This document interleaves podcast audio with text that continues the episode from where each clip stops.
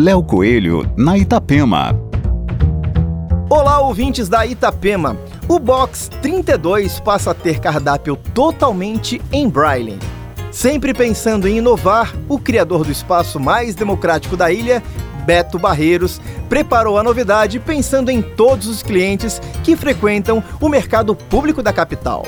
O menu no sistema de escrita tátil permite que as pessoas cegas ou com baixa visão possam saber as opções oferecidas pelo restaurante situado num dos principais cartões postais de Florianópolis.